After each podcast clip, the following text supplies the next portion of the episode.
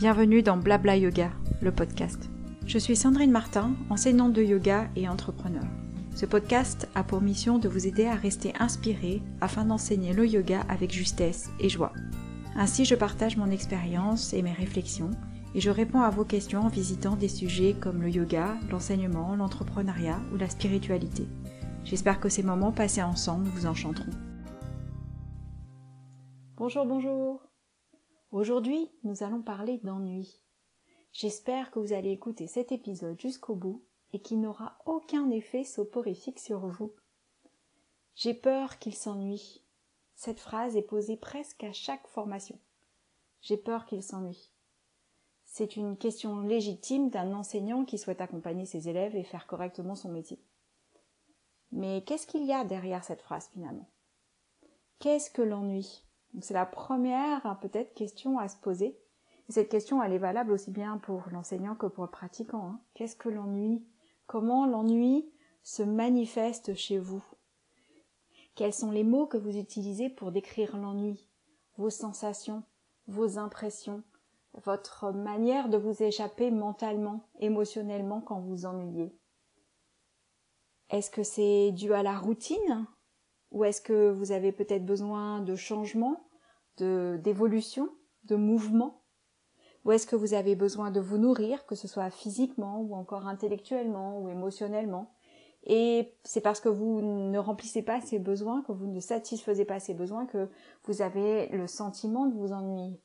Et finalement, est-ce que c'est vraiment de l'ennui, ou c'est le sentiment de s'ennuyer, ou c'est la peur de s'ennuyer, qui sont finalement des émotions différentes à des niveaux différents. Pour vous, qu'est-ce que l'ennui? À quel moment vous avez peur de vous ennuyer dans la pratique du yoga? Certaines personnes euh, ne souhaitent pas pratiquer le yoga parce qu'ils ont peur de s'ennuyer, parce qu'ils ont une image du yoga qui est euh, euh, dans l'immobilité, on s'assoit, on médite, on bouge plus. Effectivement, ça peut être synonyme d'ennui quand on a l'habitude de bouger, de faire beaucoup de choses, d'être assez occupé, assez actif. Qu'est-ce que l'ennui? Comment ça peut se manifester? Comment ça peut se mettre en place?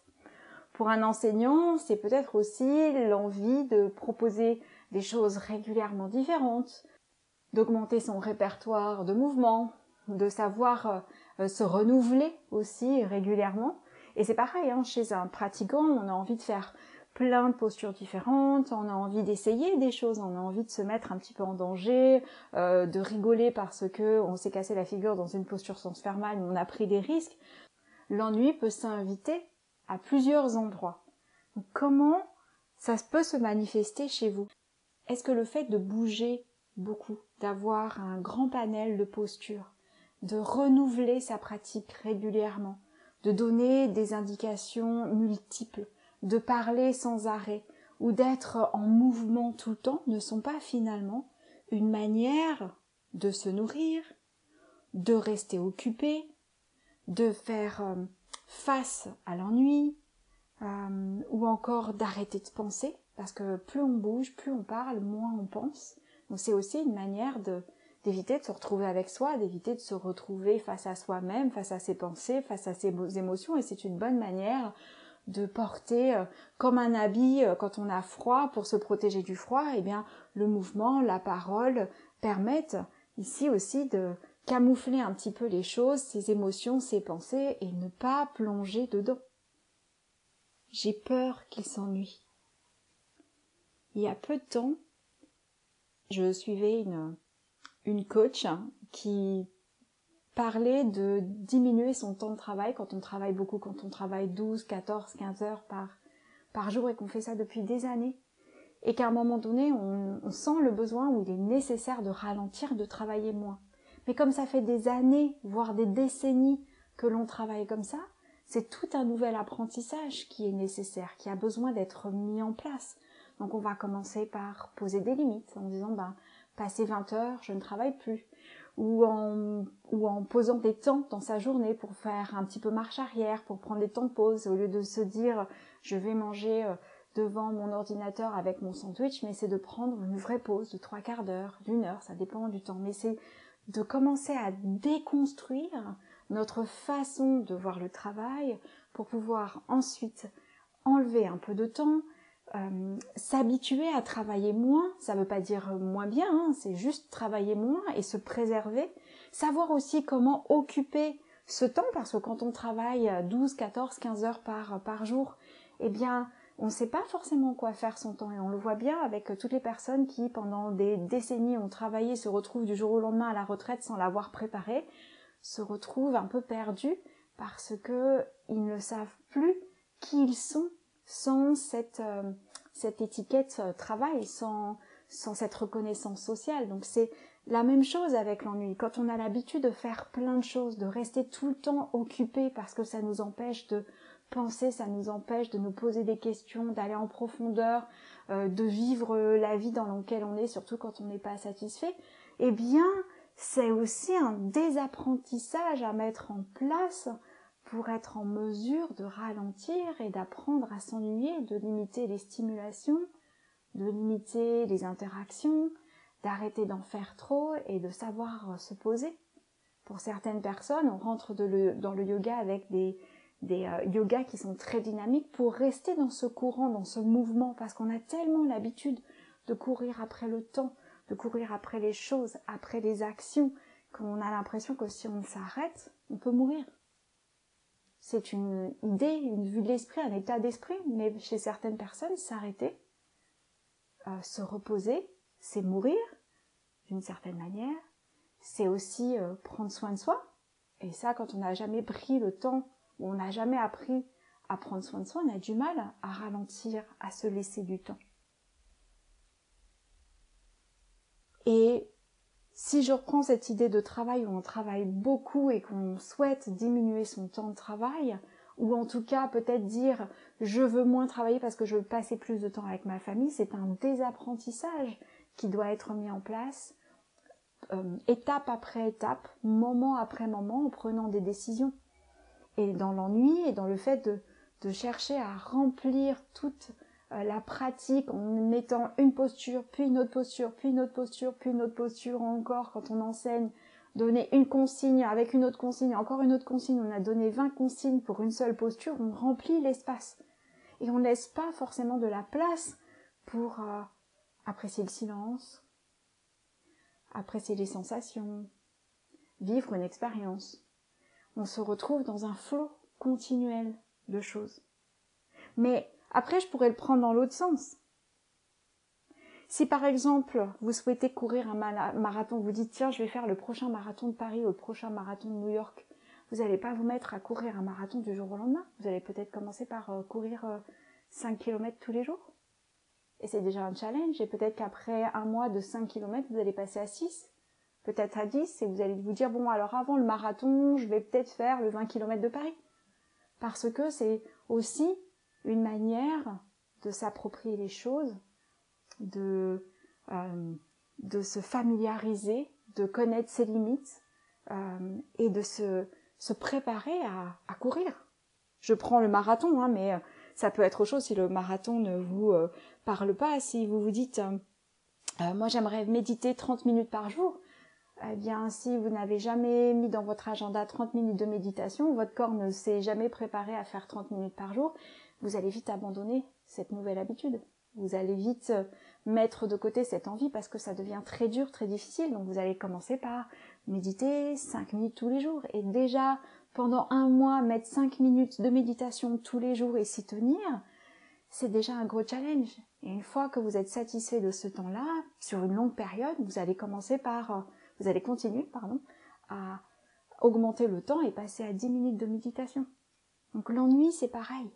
Quand on est dans une pratique où on bouge beaucoup, où on enchaîne les postures, on est un petit peu dans le flot de la vie qui nous entraîne, notamment aujourd'hui où on a une stimulation après une autre stimulation après une autre stimulation, on essaie de gagner du temps partout, on essaie d'être efficace et on se dit ben tiens j'ai envie d'écouter ce podcast mais en même temps j'ai besoin de marcher 20 minutes parce que c'est bon pour ma santé donc je vais faire les deux choses en même temps je vais écouter le podcast en marchant ou encore euh, j'ai besoin d'écouter euh, telle information et bien du coup je vais faire la vaisselle en écoutant l'information. Donc on fait plein de choses en même temps. On est tellement habitué à fonctionner comme ça que s'arrêter ralentir se poser avoir moins de stimulation c'est aussi un désapprentissage. Regardez comment vous fonctionnez dans la vie. Est-ce que vous êtes en mesure de vous arrêter pleinement, régulièrement Ou est-ce que vous courez tout le temps après les choses?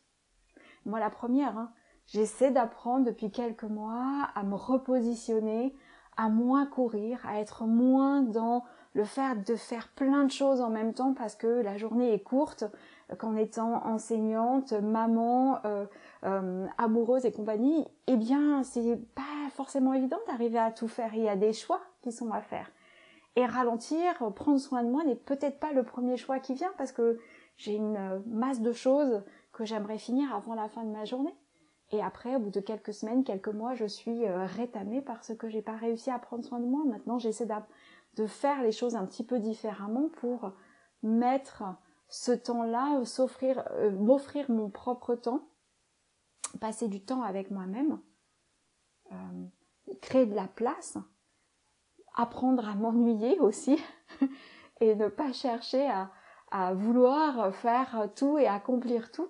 C'est un désapprentissage, c'est un apprentissage. Je suis dans un apprentissage de me familiariser avec l'ennui. Moi qui suis une femme très young, qui a besoin de bouger beaucoup, qui a besoin de s'exprimer beaucoup, qui est tout le temps en train de faire une chose puis un autre, une autre chose avec un projet, un deuxième projet, un troisième projet, quatre projets en même temps. Et c'est une tâche difficile et ardue de se, de ralentir et de me dire, maintenant, je vais mettre la priorité que sur un seul projet. Donc, si je reviens sur l'ennui, sur vos habitudes, qu'est-ce que l'ennui pour vous?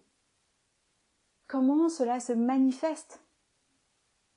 Est-ce que euh, vous avez vraiment euh, envie de vous arrêter? Ou est-ce que c'est un souhait que vous avez envie d'avoir, mais vous ne savez pas dans quel ordre prendre les choses? Et si quand vous enseignez, vous êtes plutôt une personne qui est euh, pareil qui a envie de partager, qui est hyper passionnée, qui envie euh, euh, d'accompagner au maximum les personnes qui sont en face, etc., eh bien on a envie de partager, de donner, on donne, on donne, on donne plein d'éducation, on donne plein de représentations, on fait plein d'images, etc. Et du coup on nourrit, on nourrit, on nourrit. Et en fait on va même, quand on enseigne, des fois devancer le besoin de la personne qui est en face. On va le nourrir alors qu'à un moment donné, peut-être cette personne va dire non, moi j'ai juste besoin de prendre mon temps on va être un petit peu proactif par rapport à ça. Donc si maintenant, quand on enseigne, c'est de se dire, ben tiens, si aujourd'hui je parle un peu moins, qu'est-ce que ça va provoquer?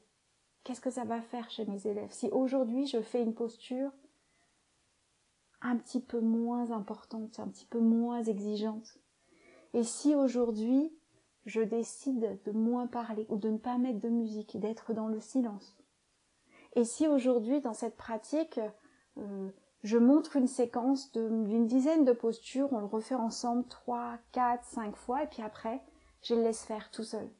De manière à ce qu'ils soient autonomes, de manière à ce que je ne sois pas là en train de les stimuler régulièrement, ou je ne suis pas là en train de remplir l'espace, mais je leur laisse la possibilité d'explorer l'espace.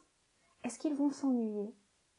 Est-ce qu'ils vont apprécier le fait de se servir de leur corps, de leur tête, de leur mémorisation Est-ce qu'ils vont apprécier cette guidance?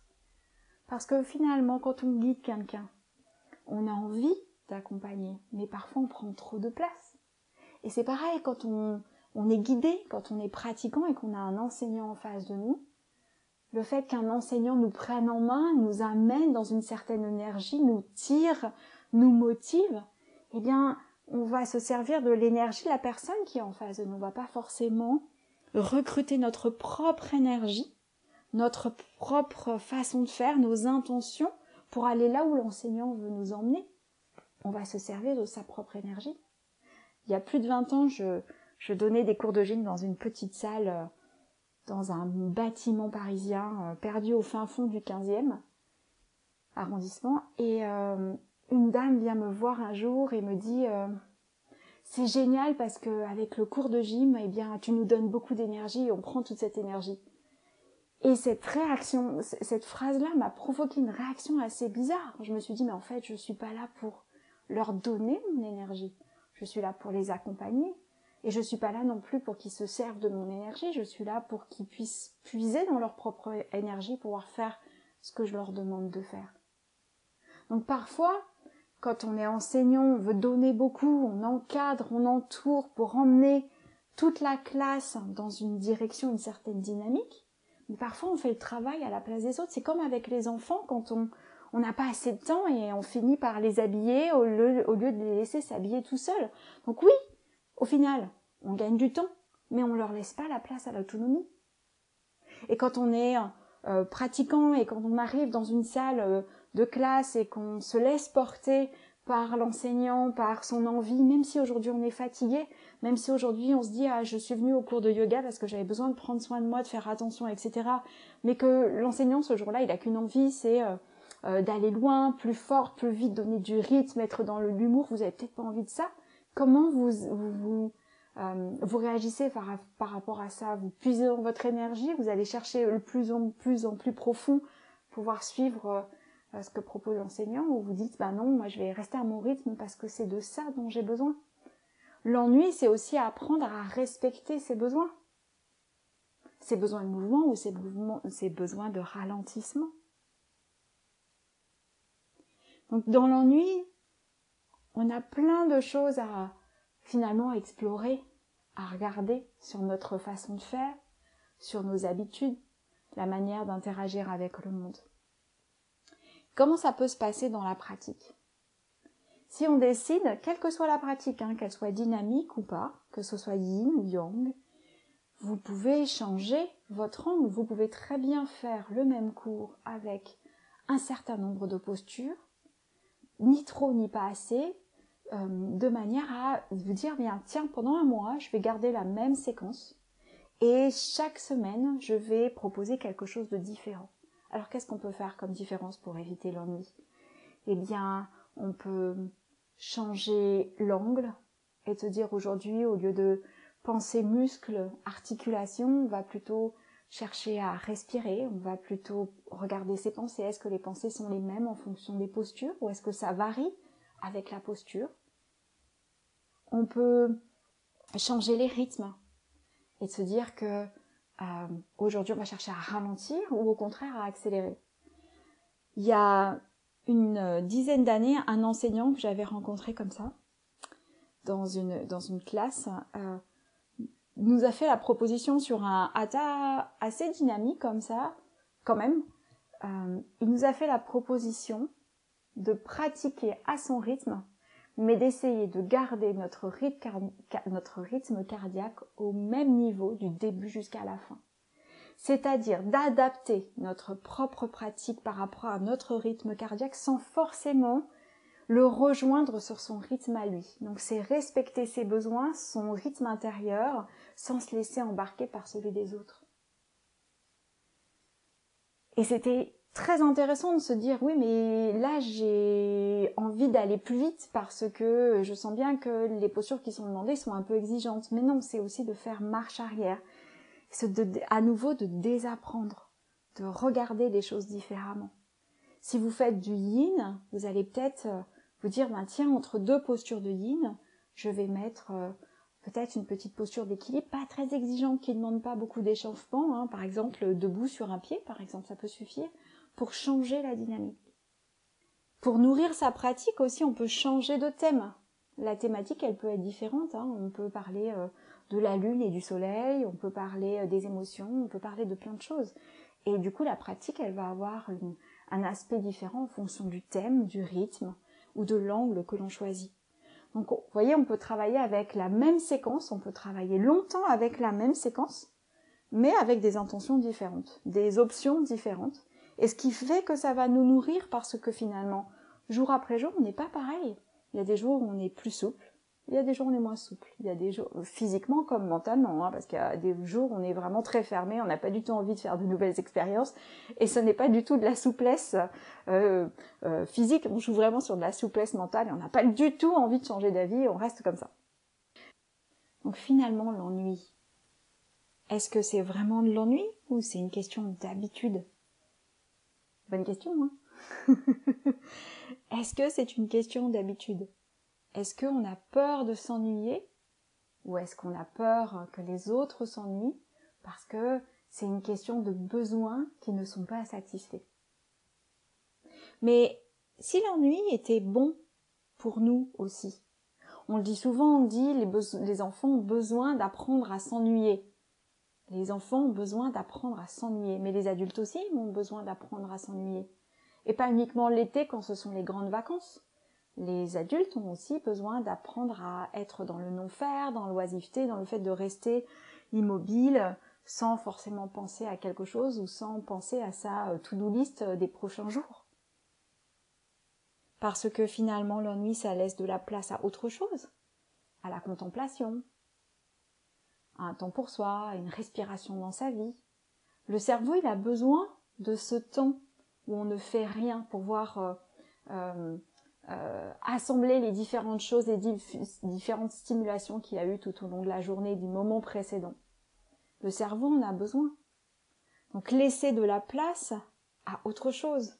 Mais c'est aussi être euh, satisfait de ce que l'on a ou apprendre à être satisfait de ce que l'on a et de se dire que oui, dans mon répertoire, j'ai cinq postures et je vais pratiquer ces cinq postures jour après jour avec une intention différente, un rythme différent et je vais apprendre à m'en satisfaire, à me faire à l'idée que cela peut suffire.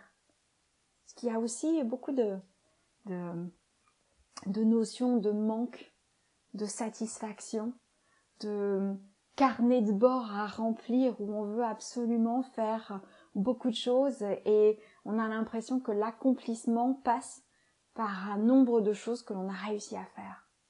Mais peut-être que c'est apprendre aussi à se satisfaire de ce que l'on a et on aura euh, peut-être besoin de moins de choses extérieures, moins de stimulation, moins d'objets chez nous pour être à l'aise et être bien avec nous-mêmes.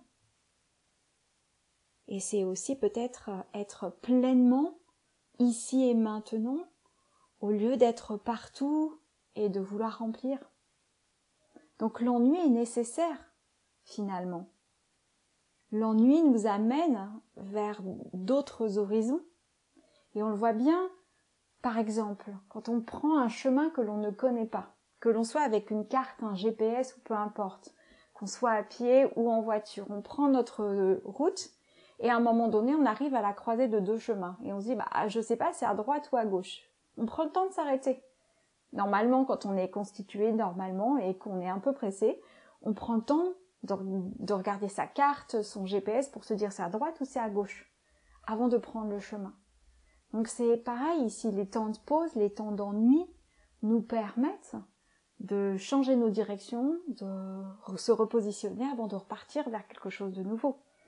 Si vous avez euh, fait beaucoup beaucoup de choses dans votre journée, et vous avez été très concentré, que vous arrivez dans le cours de yoga, vous avez peut-être aussi envie de relâcher cette pression et juste être dans le corps et de profiter du corps, profiter de l'instant, euh, euh, partager ce moment avec les autres personnes dans le cours, rigoler un bon coup aussi parce que l'enseignant a, raconté une bêtise, et de profiter de tout ça parce que vous avez besoin aussi d'une soupape par rapport à votre journée.